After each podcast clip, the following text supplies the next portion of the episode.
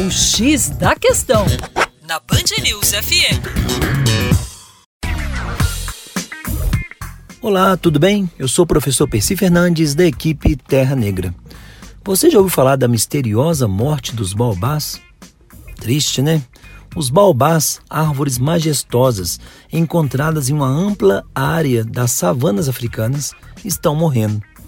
Entre 2005 e 2017, pesquisadores da Romênia, da África do Sul e dos Estados Unidos fizeram um extenso levantamento dos maiores baobás. Os mais volumosos, que têm 500 metros cúbicos de madeira, e os mais velhos, com 2 mil anos de idade, residem no sul do continente são as maiores e mais longevas árvores do mundo. Só foi possível estimar suas idades submetendo amostras dos troncos uma nova técnica, a datação por radiocarbono, feita por espectrometria de massas com aceleradores. Um método tradicional que envolve retirar um cilindro fino e contar os anéis de crescimento não funciona por causa da curiosa arquitetura de seu caule. Agora desvendada, o tronco de um baobá não é único. Ele se ramifica a partir da base e forma um feixe de troncos com idades distintas.